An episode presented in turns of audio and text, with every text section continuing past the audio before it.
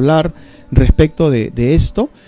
Pero este, vamos a hablar a propósito del testimonio de la hermana, de la hermana Blanca, ¿no? que es mi suegra realmente. Vamos a hablar de las suegras esta noche. Así que, pero primero vamos a mirar al versículo básico de, esta, de estas enseñanzas, que es Juan capítulo 21, versículo 25. Vamos al libro de San Juan, capítulo 21, versículo 25. Dice la palabra del Señor de la siguiente manera.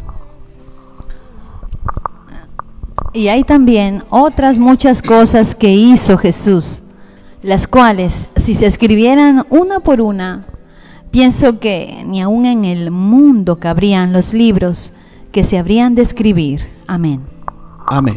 Vamos a orar, Padre, en el nombre de Jesús. Queremos darte gracias una vez más esta noche por esta oportunidad, Señor, que tú me das de poder compartir, Señor, frente a cada persona que me está escuchando en este momento y a cada uno de aquellos que van a escuchar quizás en un tiempo posterior este mensaje, por lo cual yo te ruego, Señor, que tu palabra, Señor, que es viva y eficaz, cumple el propósito por el cual, Señor, tú le envías a cada uno de los oyentes, Padre. En esta hora yo te doy gracias, Señor, por este privilegio que me das de compartir tu palabra, pero tengo que reconocer, Señor, de que no se trata del conocimiento que yo tenga, no se trata de la preparación que yo tenga, sino se trata de que tú, Señor, obres en esta hora y traigas una palabra a cada corazón según nuestras necesidades, Señor. Padre, por eso, Espíritu Santo, toma tu lugar y toma el control de este momento, Señor. Una vez más te damos la honra y la gloria a ti, en el nombre de Cristo Jesús. Amén y amén. Bueno, antes de pasar, un saludo para cada uno de los que están conectados, saludos para las personas también que nos siguen por Spotify, amén, para cada una de las personas que nos siguen por Spotify en esta noche, un, saludo también los que nos escuchan, ¿no? Esta, este mensaje queda grabado para que lo puedan oír también eh, en audio solamente en Spotify. Ustedes entran al link, al buscador Iglesia Victory Villa El Salvador, Iglesia Victory, ¿no? ¿Ves? ¿No? Villa El Salvador ingresan ahí, ingresa Víctor y Villa, ¿no? Ingresan ahí y ahí van a encontrar todas las, las prédicas que están, este, que hemos estado compartiendo y las pueden tener, las pueden descargar inclusive sin necesidad de tener el internet posteriormente lo pueden seguir escuchando. Así que saludos para todas las personas también que nos oyen por Spotify, que sabemos que también este, este mensaje será una bendición para sus vidas. Amén. Entonces dice la Biblia eh, que el Señor hizo muchas cosas, ¿no? Muchas cosas que quizás no están registradas todas, ¿no? Porque si registraran todas, no cabrían en, los libros, ¿no? En el mundo no cabrían los libros que se habrían de escribir, dice Juan, ¿no? Y es por eso que hemos estado hablando acerca de eh, milagros seleccionados, en este caso, digámoslo así, ¿no? Que en la Biblia se registran 35 milagros de Jesús. Y bueno, la semana pasada estuvimos hablando eh, básicamente acerca de la autoridad ¿no? De la autoridad que, que, se veía, ¿no? En Jesús, que la gente veía en Jesús, ¿no? Era notorio y visible la autoridad de Jesús, ¿no? En ese caso era la autoridad sobre los demonios, ¿no? Pero dice la Biblia en el libro de Lucas, en el capítulo 4, versículo 32. Vamos a mirar cómo dice el libro de Lucas, capítulo 4, verso 32.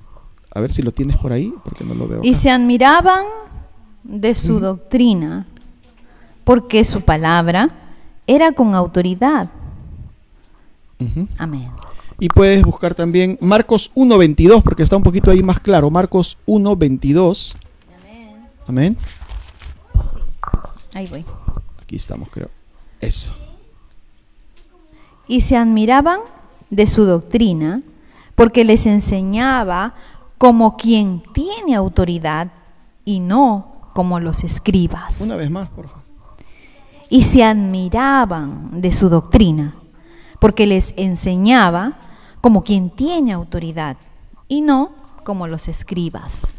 Amén, amén. Y ahí está hablando y a partir de ese momento nos narra un poco acerca de, de la autoridad que la gente veía que había en Jesús, ¿no? La semana pasada hablamos acerca del milagro de Jesús cuando, cuando sanó a un hombre que estaba, liberó a un hombre que estaba endemoniado, ¿no? Que estaba en la sinagoga, no sé si lo recuerdan, estaba en la sinagoga Y Jesús le dijo al demonio, calla, enmudece, ¿no? Y en ese momento este, el demonio lo dejó al muchacho y fue libre, ¿no? Entonces se estaba reflejando en ese momento la autoridad sobre los demonios. Y quiero que, que, vayamos siguiendo esta secuencia porque esto está, está claro, ¿no? En ese momento fue la autoridad notoria de Jesús sobre los demonios, ¿no? Pero ahora vamos a ver, ¿no? En el siguiente milagro vamos a ver la autoridad de Jesús sobre la enfermedad, ¿no? Dice la Biblia en el libro de Lucas, en el capítulo 4 y en el versículo 38. Lucas capítulo 4, versículo 38, dice así. Entonces... 38 y 39, perdón. Jesús se levantó y salió de la sinagoga y entró en casa de Simón. La suegra de Simón tenía una gran fiebre y le rogaron por ella. Inclinándose hacia ella, reprendió a la fiebre, y la fiebre la dejó. Y levantándose ella al instante, les servía. Amén. Amén. Es una narración bastante corta, pero que igual cada cosa escrita en la Biblia siempre nos va a dejar una enseñanza para cada uno de nosotros. Amén. Entonces dice primeramente de que Jesús se levantó y salió de la sinagoga. Ya habíamos visto en, la semana pasada de que él había estado en la sinagoga demostrando su autoridad sobre los demonios, ¿no? Sale de la sinagoga y entra ahora en la casa de Simón, ¿no? Entonces, esto nos muestra de que si bien es cierto Dios muchas veces se puede manifestar en público, pero también Dios se puede manifestar en la intimidad, ¿no?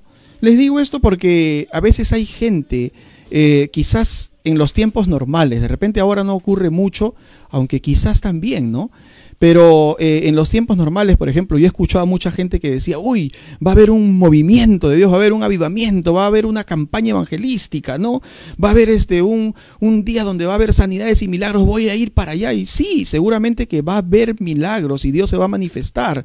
Pero Dios es un Dios de, de manifestación en público, pero también en la intimidad Dios se puede manifestar también en tu, en tu lugar secreto, Dios también se puede manifestar.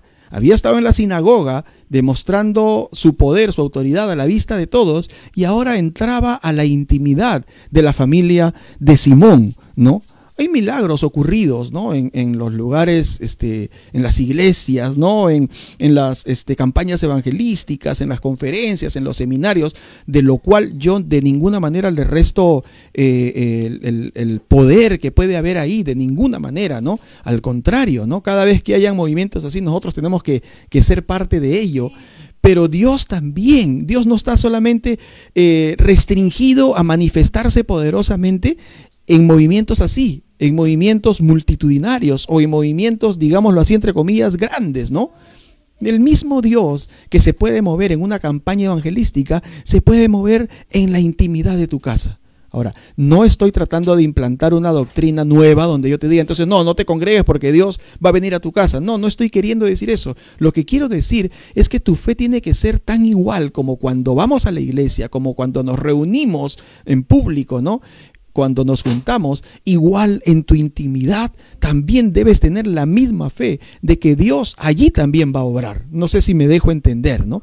No estoy de ninguna manera diciendo de que entonces no, las campañas no, los, los, este, las conferencias no, no, también. Pero en la intimidad, en tu tiempo devocional, Dios también se puede manifestar de una manera poderosa, como lo hizo en este caso salió de la sinagoga donde toda la gente estaba mirando, donde estaba, estaba todo el público, y se vino ahora a la intimidad de la familia de Simón. ¿No? Ese mismo Dios tiene el poder para entrar a tu habitación, ahí donde tú estás, y desatar su poder sobrenatural, ¿no? Es por eso que de repente en este tiempo, ¿no? O sea, debido a, a, un, a una creencia quizás un poquito desviada o equivocada, mucha gente cuando llegó esta pandemia y eh, de alguna manera repentina se cerraron las iglesias, se impidieron ¿no? las, las reuniones, a mucha gente se le, se le empezó a debilitar su fe. Porque de repente dijeron, uy, ¿ahora qué va a pasar conmigo si es que ahora ya no me puedo reunir, ya no puedo ir a la iglesia? Pero si Dios es el mismo, si, es, si Dios ha permitido de alguna manera este tiempo, ¿no? Y yo creo de que al, correr, con el correr de todo este tiempo y cuando nosotros nos damos cuenta de las cosas que han, que han venido ocurriendo inclusive en nuestra vida íntima con Dios, eh, podemos entender de que Dios se ha manifestado a nosotros de una manera más cercana, más íntima, ¿no? Entonces, y es lo que Dios de alguna forma ha estado también buscando y esperando de cada uno de nosotros, ¿no? Entonces, les repito, al rato va a haber la oportunidad de volver a reunirnos y volver a juntarnos. Y qué bueno que podamos juntarnos para alabar a Dios, qué bueno. Pero eso no quiere decir de que entonces solamente vamos a esperar llegar hasta ese tiempo y no buscar a Dios ahora. No, Dios a Dios también lo puedes buscar ahora y Dios también se puede manifestar en tu intimidad, en tu vida eh, personal, ¿no? En tu lugar secreto. Allí Dios también puede desatar su poder sobrenatural. Amén. Entonces, en este caso, Jesús entra a la casa de Simón, uno de los hombres que él había llamado. Recuerdan que hace algunas semanas vimos cómo lo llamó después de la pesca milagrosa, la primera pesca milagrosa. Jesús lo llamó a Simón, ¿no? Porque, y ahora estaba llegando a su casa, a su familia. Porque cuando Jesús obra en una persona, no solamente mira a la persona, sino que a partir de él, a partir de ella, Jesús también mira a su familia. Amén. Entonces, como dice en el libro de, Hechos, capítulo 16, versículo 31. Libro de Hechos, capítulo 16, versículo 31. Dice la Biblia, se los voy a leer acá como dice, ellos dijeron, ¿no? Cree en el Señor Jesucristo, ¿no? Y serás salvo tú y toda tu casa, ¿no? Cree en el Señor Jesucristo y serás salvo tú y tu casa, ¿no? Porque ese es el propósito de Dios para nosotros, ¿no? Entonces, cuando Él te mira a ti, ¿no? Cuando Él te alcanza a ti, el propósito es alcanzar después de ti a tu familia. Eso es lo que hizo con Simón. Alcanzó a Simón, ¿no? Lo llamó, pero luego a través de él, él quería también alcanzar a su familia. Y lo bueno fue que Simón le abrió las puertas de su casa. ¿Y qué pasó? Jesús lo bendijo, ¿no? Entonces, siempre que alguien le abre las puertas de su vida, de su hogar, de su casa a Cristo, seguramente Él los va a bendecir. Siempre que le abrimos la puerta de nuestra vida, de nuestro hogar, de nuestra familia, de nuestra casa al Señor Jesucristo, quiero decirte, el Señor te va a bendecir le abrimos la puerta de nuestro corazón y nos bendice. Le abrimos la puerta de nuestra familia y nos bendice. Amén. Eso fue lo que pasó en este caso con Simón, ¿no? Sin embargo, también este pasaje nos enseña que el hecho de que Simón ya se había decidido seguir a Cristo, ya había decidido eh, de alguna forma caminar en el propósito que Dios había trazado para él, no le eximía de pasar por momentos difíciles, como en este caso la enfermedad de su suegra. Y esto para ayudarnos a entender, porque hay algunas personas que dicen, ay, desde que llegué a Cristo tengo tantos problemas y realmente no necesariamente es así, no es no necesariamente cierto, ¿no? Cuando estábamos en el mundo antes de conocer al Señor, también teníamos problemas. Cuando llegamos a Cristo, también hay problemas, pero más bien la ventaja que tenemos es que no estamos solos. Dios está con nosotros. ¿Cuántos pueden decir amén? Amén. Pero el, problema es que a veces nos han vendido un evangelio ah, de la felicidad, ¿no? Nos han vendido un evangelio de la prosperidad, que todo nos va a ir bien cuando llegamos a Cristo. Y es cierto, sí es cierto, nos va a ir bien, pero eso no quiere decir de que vamos a pasar momentos difíciles. Van a haber pruebas, van a haber luchas, van a haber tribulaciones. Decía el apóstol Pablo que él había pasado naufragio, lo habían metido a la cárcel, lo habían azotado, lo habían maltratado. ¿Y sabes qué decía él? Pero esta leve tribulación, momentánea, ¿no? Yo sé que va a tener un eterno peso de gloria. Yo no sé por qué le llamaba una leve tribulación. Entonces, si a veces nosotros nos pasan cosas muchísimo menores que las que le pasaron a él y nos quejamos, ¿no? ¿Por qué? Porque nosotros tenemos que estar conscientes de que el llegar a Cristo no nos aleja, no nos aísla de los problemas. Amén. Aún vamos a tenerlos, pero lo que sí tenemos que hacer es no perder la fe. Lo que sí tenemos que hacer es no dejar de confiar en Dios. Simón había seguido al Señor y ahora su suegra estaba gravemente enferma. Él pudiera haber dicho, Señor, pero total, yo ahora que te sigo, mira lo que me está pasando, ¿no? Ahora mi casa está llena de problemas. Pero no, el Señor Jesucristo estaba ahí presto para ayudarlo, presto para, para extender su mano a favor de Pedro y de su familia. Pero bueno, sigamos en la, en la, en la historia. Dice que la suegra de Simón, de Pedro, tenía una gran fiebre y le rogaron por ella. Ojo que no solamente dice que tenía fiebre, este, este mismo pasaje lo narran eh, Marcos y Mateo, el Evangelio de Mateo y de Marcos, pero ellos solamente dicen tenía fiebre. Pero este Evangelio de Lucas dice tenía una gran fiebre. ¿Y sabes quién era Lucas? Era un médico. Y él sabía lo que estaba diciendo. O más bien, él sabía lo que estaba escribiendo. Que eso lo que ella tenía no era una fiebre común, de 36, de 37, ¿no? Era una gran fiebre que probablemente estaba ya atentando contra su vida, que probablemente estaba corriendo peligro su vida, ¿no? Allí no había en ese tiempo panadol, antalgina para bajarle la fiebre, ¿no? Sin embargo, eh, estaba el Señor Jesucristo ahí al lado de, esta mujer para ayudarle, ¿no? Y una fiebre alta sabemos que de todas maneras es bastante peligrosa, ¿no? Es bastante riesgosa porque puede desencadenar males irreversibles y aún la muerte, ¿no? Entonces, eh, ella, esta mujer tenía una gran fiebre.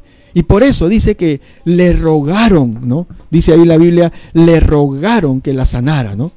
Dice, le rogaron por ella, ¿no? Entonces, Jesús siempre recibe el ruego de nuestro corazón. Jesús siempre va a recibir el ruego de nuestro corazón. Amén. Atendió ese ruego y luego dice el versículo 39, vamos a leerlo ahí, dice el versículo 39 de la siguiente manera. E inclinándose hacia ella, reprendió a la fiebre y la fiebre la dejó. Y levantándose ella al instante, les servía. Amén. E inclinándose, dice hacia ella, ¿no? Jesús atendió al ruego que le hicieron y reprendió a la fiebre, ¿no? Y la fiebre, ¿qué pasó? La dejó. Y levantándose ella, dice al instante, les servía, ¿no? Con el poder de su palabra, reprendió a la fiebre. Yo creo que eso fue una de las cosas que lo sorprendió a, Lucas, que era médico, que como así que sin ninguna medicina, ¿no? Cómo Jesús con su poder, con el poder de su palabra, pudo traer sanidad instantánea, ni siquiera, bueno, se toma una, una panadol, una antalgina o, una, o algo para calmarle la, para bajarle la fiebre y va a ser paulatino. En este momento no ocurrió así, en este momento el poder de la palabra de, de Dios trascendió inclusive cualquier tratamiento, cualquier medicina y fue instantáneo. Dice que la fiebre inmediatamente, ¿no? La fiebre le dejó, ¿no? Y dice que cuando pasó eso, se levantó ella y al instante dice que ella les servía, ¿no?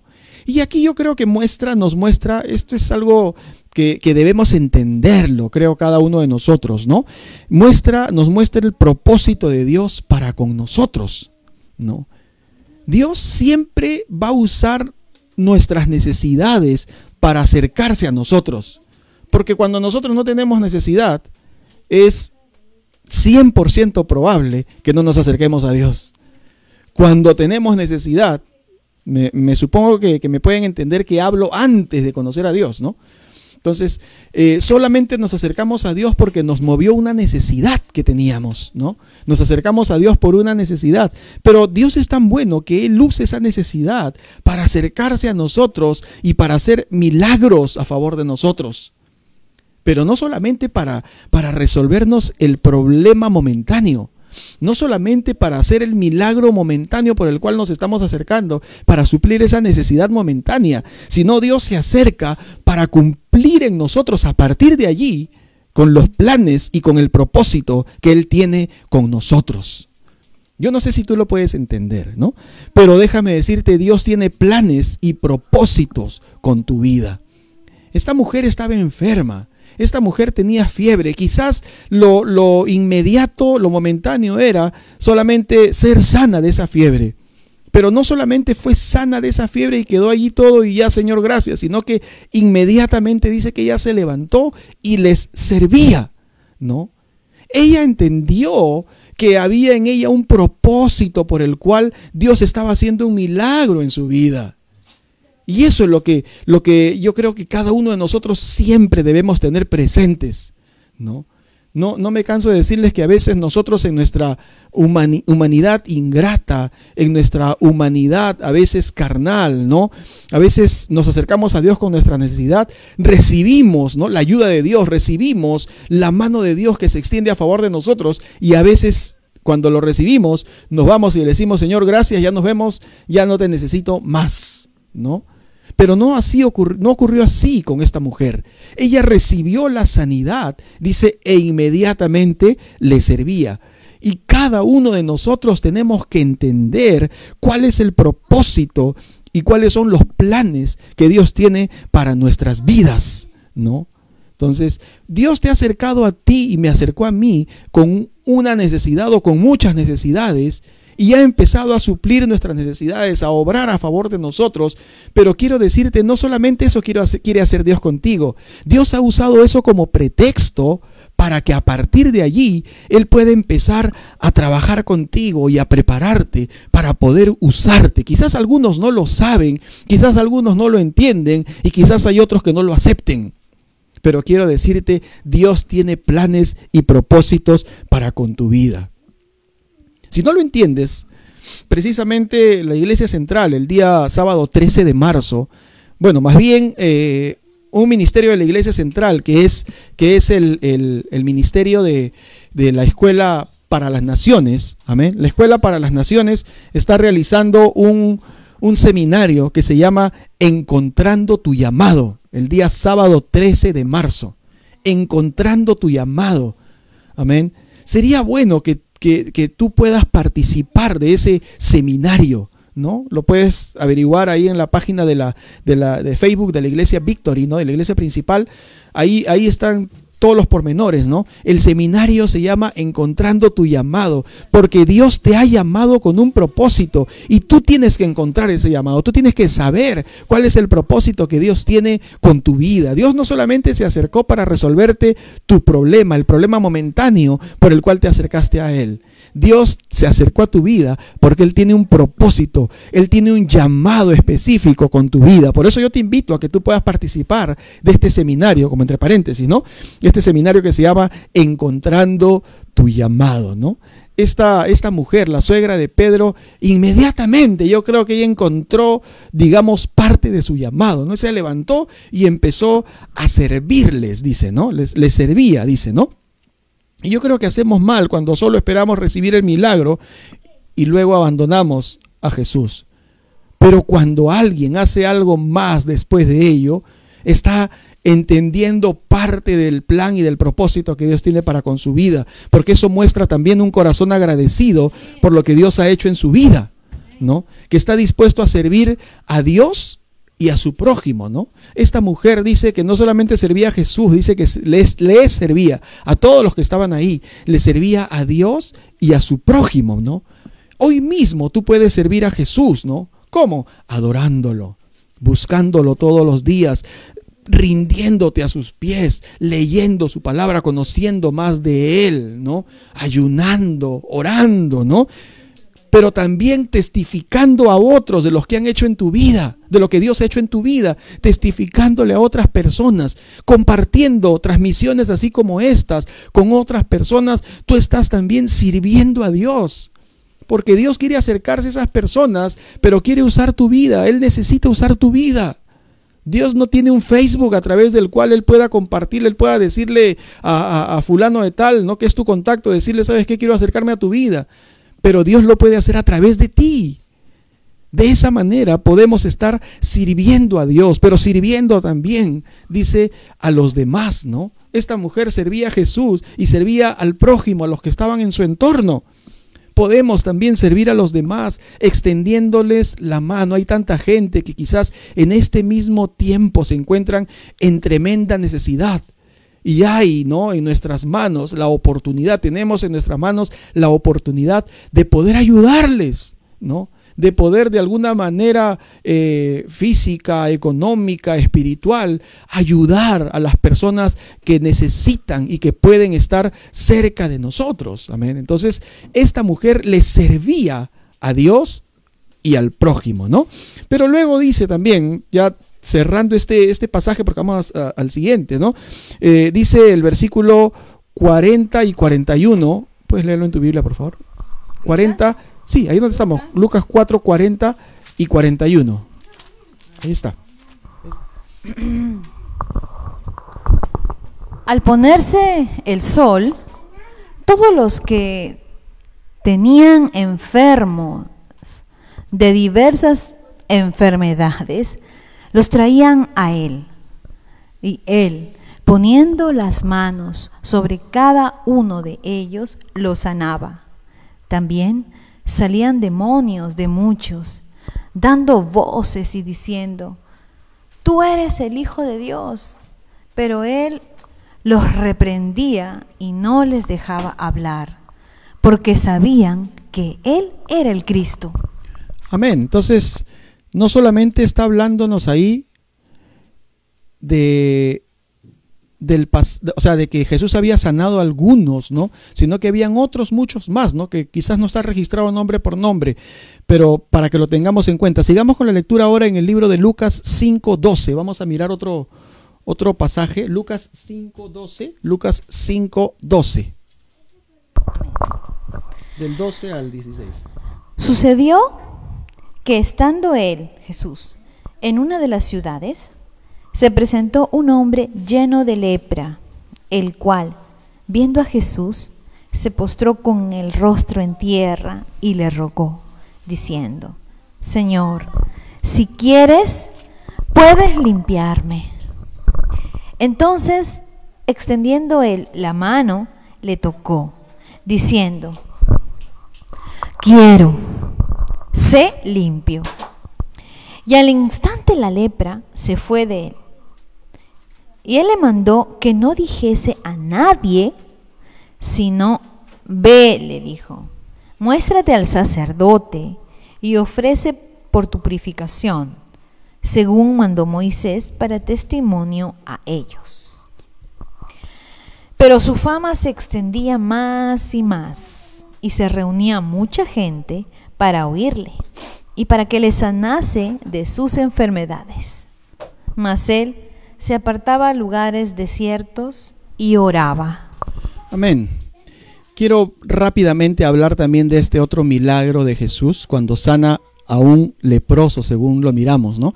Entonces, la semana pasada hablamos la autoridad de Jesús sobre los demonios. Hace unos minutos hemos hablado la autoridad de Jesús sobre la enfermedad y ahora estamos frente a un hombre leproso, el cual era considerado un hombre inmundo. Y que la lepra, pues nosotros entendemos ahora, representa el pecado actualmente en la vida de una persona. Entonces, en este, en este pasaje, en esta historia, vamos a entender la autoridad de Jesús ahora sobre la inmundicia del pecado. Amén. Primero la autoridad de Jesús sobre los demonios, la autoridad de Jesús sobre la enfermedad y ahora la autoridad de Jesús sobre la inmundicia del pecado, ¿no? Porque dice que él estaba en una de las ciudades, ¿no? Y se presentó delante de él un hombre lleno de lepra, el cual, viendo a Jesús, se postró con el rostro en tierra y le rogó diciendo, Señor, si quieres puedes limpiarme, ¿no? En ese tiempo la lepra era considerada una enfermedad incurable e inmunda, ¿no? Un leproso cuando se descubría, ¿no? Cuando se miraba de repente una manchita en la mano o algo y el sacerdote, porque no era un médico, sino era el sacerdote el que detectaba si tenía o no lepra, cuando se daba cuenta que tenía lepra, el leproso era espectorado del pueblo, tenía que salir de su casa, de su familia, de su, de su vecindario y vivir apartado de la ciudad, ¿no? Por ser considerado inmundo, ¿no? Y si alguien se acercaba por ahí, pasaba y había un leproso, y el leproso se daba cuenta que alguien se estaba acercando, el leproso tenía que gritar, inmundo, inmundo, para que se alejaran de él. Porque era un delito si es que alguien se le acercaba a él y él no había dicho inmundo para percibirle de que no se le acercara, de que no se le juntara, ¿no? En otras palabras, la vida de un leproso era una desgracia, ¿no?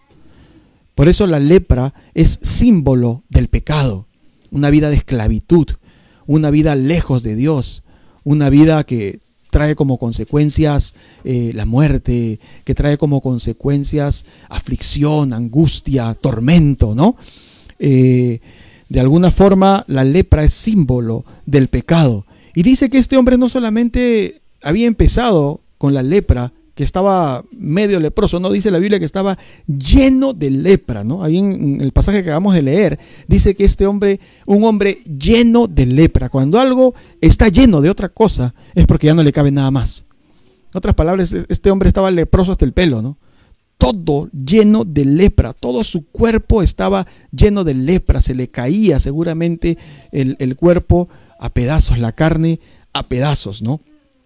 Pero algo bueno hizo este hombre, dice, el cual viendo a Jesús se postró con el rostro en tierra, ¿no? Cuando nos consideramos nosotros como este hombre, ¿no? En una condición pecaminosa, en una condición de estar lejos de Dios, ¿qué es lo que nosotros tenemos que hacer? Es buscar a Jesús y humillarnos delante de Él. Por eso eh, de alguna forma, la Biblia dice que el corazón contrito y humillado Dios no lo desprecia. Lo único que tenemos que hacer es humillarnos delante de Dios. No importa qué tan mal tú hayas hecho, cómo haya sido tu vida pasada. Lo que importa es cuánto tú reconoces que le has fallado a Dios y que te puedes acercar humillándote delante de Dios. Pero este hombre le pregunta al Señor, o le dice más bien al Señor, si quieres, puedes limpiarme. Él no le dice, si puedes limpiarme, hazlo. Él no le dice, Señor, aquí estoy a ver si puedes obrar. No, no. Él estaba seguro que Jesús lo, lo podía limpiar. Pero él estaba de alguna manera eh, rendido a la voluntad de Jesús, esperando su misericordia, esperando su gracia. Pero él estaba seguro que Jesús podía limpiarlo. Y con esa fe nosotros tenemos que acercarnos a Dios para alcanzar un milagro, ¿no? Sabiendo que Él es omnipotente, que todo lo puede. Por eso que cuando nos acercamos en oración, una de las frases que usamos eh, en esta estrategia de los 7-7 es que nosotros le decimos a Dios, omnipotente Dios. ¿Qué quiere decir eso? De que Dios todo lo puede. Es un atributo de Dios que todo lo puede. Entonces cuando yo me acerco en oración a Dios sabiendo que Él todo lo puede, ¿cómo voy a desconfiar? ¿Cómo voy a decir, no, no creo, no? Si yo me acerco creyendo y declaro y le digo, Señor, tú eres omnipotente porque todo lo puedes, entonces yo voy a entrar a su presencia seguro y confiado que Él tiene el poder para hacerlo. Claro está, esperando su voluntad, ¿no? Como hizo este hombre. Si quieres, puedes limpiarme, ¿no? Pero tengo que estar consciente, creyendo de que Él lo puede hacer, ¿no? Él estaba seguro que Jesús podía limpiarlo, ¿no? Y así tenemos que acercarnos siempre a Él. Esa es la actitud, es una actitud de sometimiento a la voluntad de Dios, ¿no? ¿Por qué? Porque realmente la, respuesta de Dios frente a nuestro ruego muchas veces puede ser sí, ¿no? Y Él responde inmediatamente. Otras veces puede ser un rotundo no, porque no es su voluntad. Y otras veces puede ser un espera, ¿no? La respuesta de Dios no viene inmediatamente, pero va pasando el tiempo y al rato vemos la respuesta de Dios. Amén. Entonces nosotros tenemos que estar conscientes de ello, ¿no? De que Dios puede, sí, que Él lo puede hacer, de que Él puede obrar milagros a favor de nosotros. Eh, tenemos que acercarnos conscientes y seguros, ¿no? Pero también sometidos a su voluntad. Amén. Entonces dice, dice la Biblia de que, ¿qué cosa hizo Jesús cuando este hombre se postró y le rogó? Dice que Jesús, entonces extendiendo él la mano, le tocó diciendo, quiero, sé limpio. Y dice, y al instante la lepra se fue de él. Porque cuando alguien se acerca eh, humilde, ¿no? Humillado delante de Dios, dice, dice la palabra del Señor, de que, por ejemplo, dice en Juan capítulo 6, versículo 37. Todo lo que el Padre me da, vendrá a mí. Y al que a mí viene, no le echo fuera. Amén. Al que a mí viene, no le echo fuera, dice el Señor. Venimos a Él y Él no nos va a echar fuera. Y luego dice primera de Juan 1.7. Pero si andamos en luz, como Él está en luz, tenemos comunión unos con otros y la sangre de Jesucristo, su Hijo, nos limpia de todo pecado. Amén. La sangre de Jesucristo, su Hijo, nos limpia de todo pecado. Él está dispuesto a hacerlo así. Él está dispuesto a perdonarnos si es que nos acercamos humillados delante de Él, reconociendo que le necesitamos. Al que a mí viene, yo no le echo fuera, dice el Señor. No importa cómo te llames, no importa cuál ha sido tu vida, no importa cómo has vivido. El Señor dice, el que a mí viene, yo no le echo fuera, pero sí hay que venir con un corazón humilde, no hay que venir reconociendo que, que le hemos fallado y que le necesitamos a Él, que Él nos perdone, ¿no? Entonces este hombre hizo lo correcto, ¿no? Pero le dijo, quiero. El Señor le respondió, yo quiero, sé limpio, ¿no? Pero algo hizo el Señor, dice que él extendió la mano y le tocó, ¿no? Jesús primero le habló, ¿no? Quiero, le dijo, ¿no? Le tocó y fue limpio. Qué, qué tremendo proceso recibir una palabra poderosa de Dios, que no es como una palabra de cualquier persona, sino es una palabra que produce vida, recibir una palabra de Dios y luego recibir el toque de Dios, inmediatamente se produce el milagro, ¿no? Eso fue lo que pasó con este hombre. Jesús le habló, le tocó y fue limpio. A este hombre por su condición, seguramente tenía años de no haber sido tocado por nadie.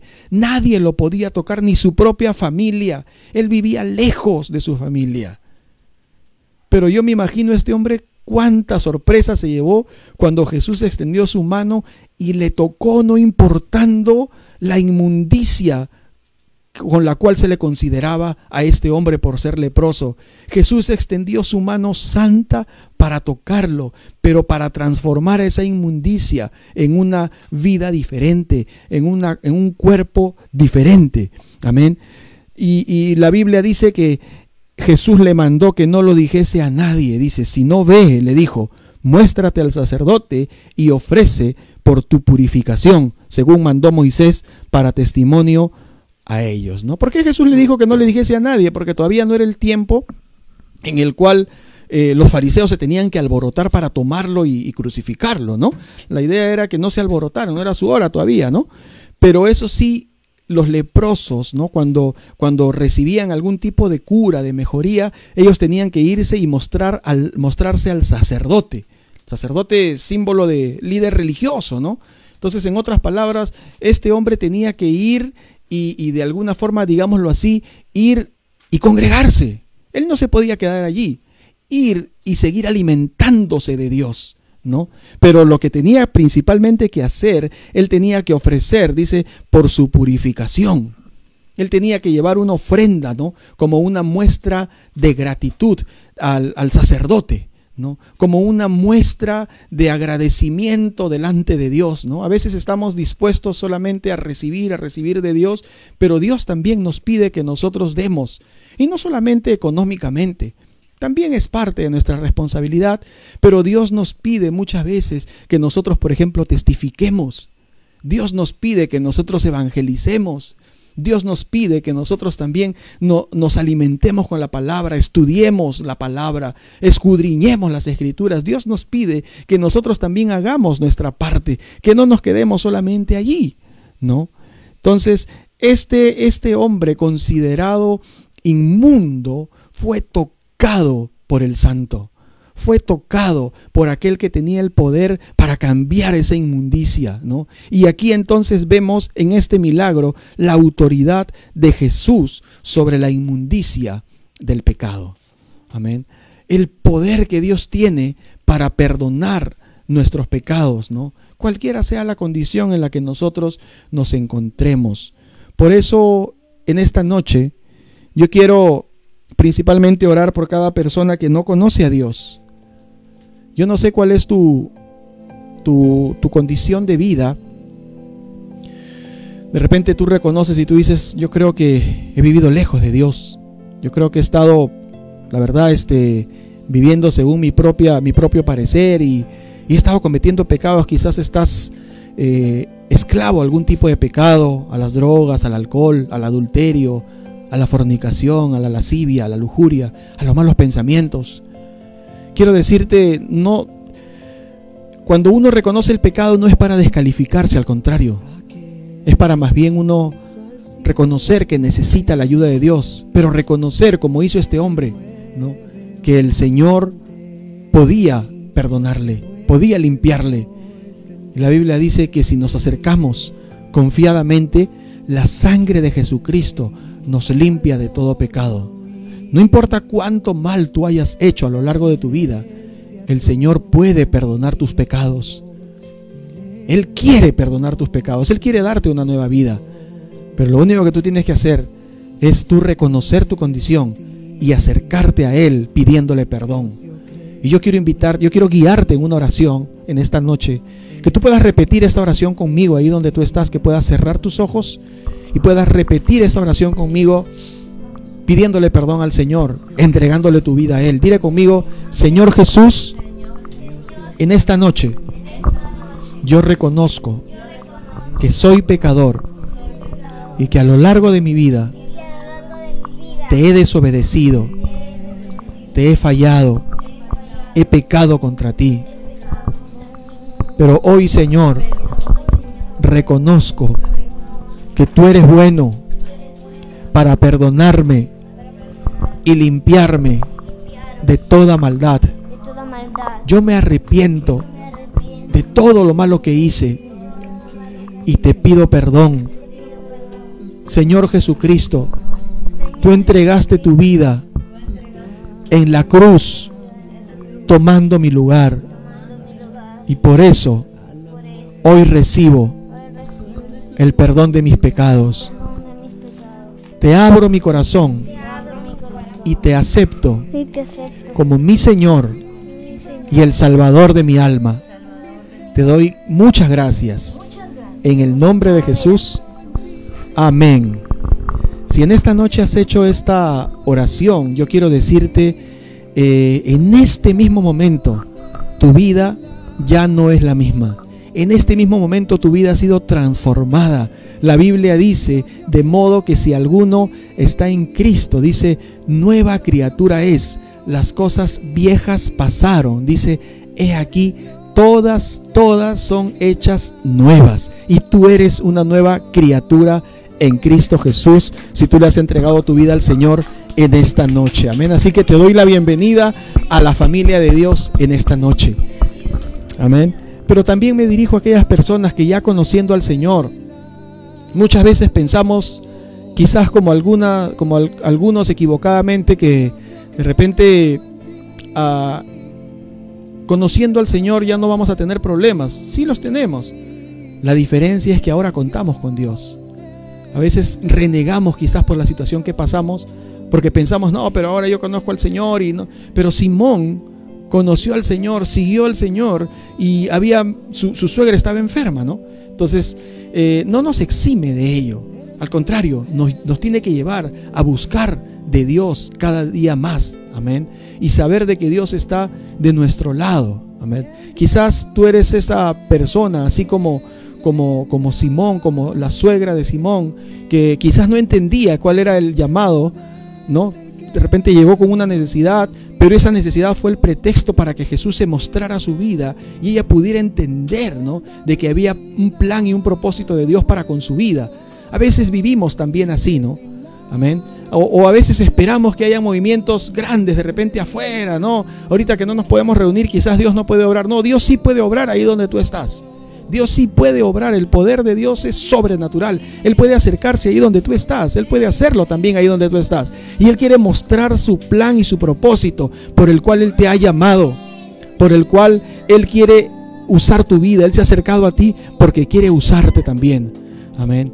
Pero a veces no lo entendemos. Sin embargo, yo voy a orar en esta noche para que Dios, ¿me entiendes?, te ayude a ir entendiéndolo paulatinamente, saber de que Dios te alcanzó con un propósito. Así que ahí donde tú estás, cierra tus ojos. Voy a orar por ti, Padre, en el nombre de Jesús. En esta noche te damos las gracias por tu palabra, Señor. Yo te doy las gracias por cada hombre, cada mujer que en este momento, Señor, me está oyendo, está, Señor, recibiendo este mensaje tienes un propósito con sus vidas, Padre. Señor, en este tiempo tan diferente en el que quizás no nos podemos reunir, en el que quizás, Señor, estamos eh, lejos de, de reuniones masivas, de movimientos gigantescos, Señor, que los extrañamos y quisiéramos participar de ellos, Padre. Sin embargo, eso no limita tu poder, Señor. Hoy yo quiero, Señor, una vez más que actives nuestra fe y que nos lleves a creer de que ese mismo Dios que ha operado muchas veces en campañas evangelísticas, en conferencias, te acercas ahora, Señor, a la intimidad de cada uno de nosotros, a nuestra vida, Señor, personal. Eh, tu poder sobrenatural nos alcanza ahora, Señor, y que te manifiestes a cada persona en este momento, Señor. Padre, cualquiera sea su necesidad, manifiéstate a su vida pero para que podamos entender también de que detrás de todo ello hay un llamado, hay un plan, hay un propósito que tú tienes con sus vidas, Padre. Señor, despiértanos a ese deseo de conocer, Señor, qué es lo que tú quieres hacer con cada una de nuestras vidas, Señor. Padre, oro por cada hombre, por cada mujer y por cada familia representada, Señor, en cada uno de los que están conectados, para que tú los bendigas, Señor, y para que tú hagas la obra Señor, para, la cual tú los has alcanzado a cada uno de ellos, Señor.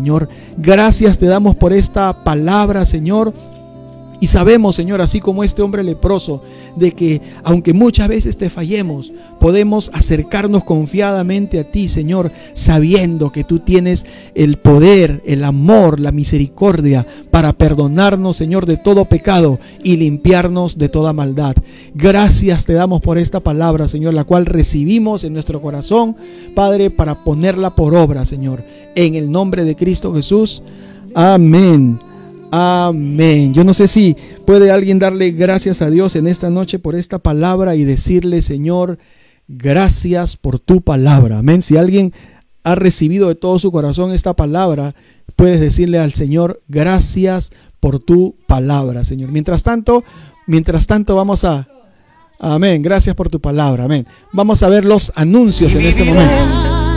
Día como si fuera el último disfrutaré cada día como el primero.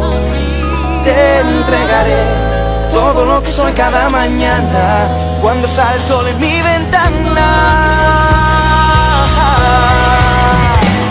Voy a buscarte, entrarte, pecho, reconquistarme, mirarte, abrazarte, mi vida regalarte y cada día empezar nuevo. Voy a seguirte y Say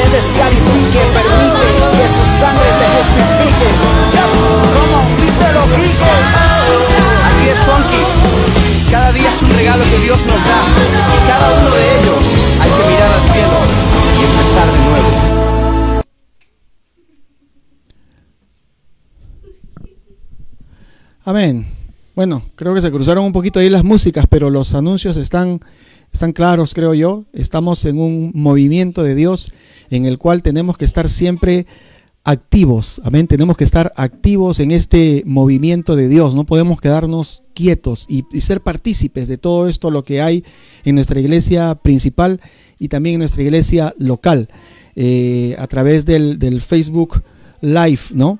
Eh, bueno, y a través de las clases también que hay por el, por el Zoom, eh, preparémonos para, para, recibir todo lo que Dios tiene para nosotros. Amén. Y ahí en pantalla también aparecen los números de cuenta y, el YAPE para que puedan depositar sus diezmos y sus ofrendas. Eh, aquellos que de alguna manera pues ya eh, crecimos en la fe y entendemos que es nuestra responsabilidad también hacerlo. Amén. Así que queremos darle gracias a cada uno de los que están conectados hasta este momento con nosotros y que sabemos que es un tiempo y que ha sido un tiempo de bendición para nuestras vidas. Que Dios les bendiga. Saludamos en este momento a cada uno de los que han estado esta noche. A ver, ¿a quién tenemos? A Javier Zúñiga, Dios te bendiga desde Palmira Valle, Colombia. Dios te bendiga, Javier. Un abrazo para ti, para toda tu familia por allá. Carlos Mario, Dios te bendiga. La hermana Ana María Castillo, Dios le bendiga. Tenemos también a hermana María, Dios le bendiga también. María Cuadros, Dios le bendiga. Tenemos también por aquí, a ver, a quién más que ha estado hasta esta hora con nosotros. A ver, sino que tengo varios también. A Martín Bolívar, Dios te bendiga, Martín. Un saludo también para ti, para Elsie también, que Dios le bendiga. A Joana Filios, Dios te bendiga. Joana también. A ti, a Gerson, a toda la familia también, a Eduardo Villalta, Dios te bendiga. Dios te bendiga, Eduardo, a ti, a toda tu familia. Juliana y también, Dios le bendiga, hermana. Eh, a usted, a su familia a Milagros Yataco también, que Dios le bendiga, Elsie Gómez, bueno, todos los que han estado conectados, realmente deseamos que Dios bendiga sus vidas, Silvia Obadilla, Miriam Castillo, Fernando Chumbe, amén, este, Carlos Mario Quiroz, Milagros Yataco, cada uno de los que han estado conectados y han estado también, gracias por compartir esta transmisión y hacerla extensiva, inclusive puede quedar grabada ahí en tu perfil de Facebook y luego compartirla con otras personas también que son parte de tus contactos. Así que no es nada más por hoy. Les esperamos el día jueves, seguros de que Dios también tiene una palabra para nosotros y preparémonos para lo que Dios tiene. El día de mañana a las 6 de la mañana empieza la primera hora, ola de oración. A las 6 de la mañana vía Facebook Live de la Iglesia Central. 6 de la mañana a las 7 de la mañana la segunda ola de oración y a las 3 de la tarde la tercera ola de oración. Y luego a las 8 de la noche tenemos comunidad de adoradores también vía Facebook Live de la Iglesia Central. Los esperamos entonces y nos estamos viendo. Que Dios le bendiga. Nos vemos el día jueves.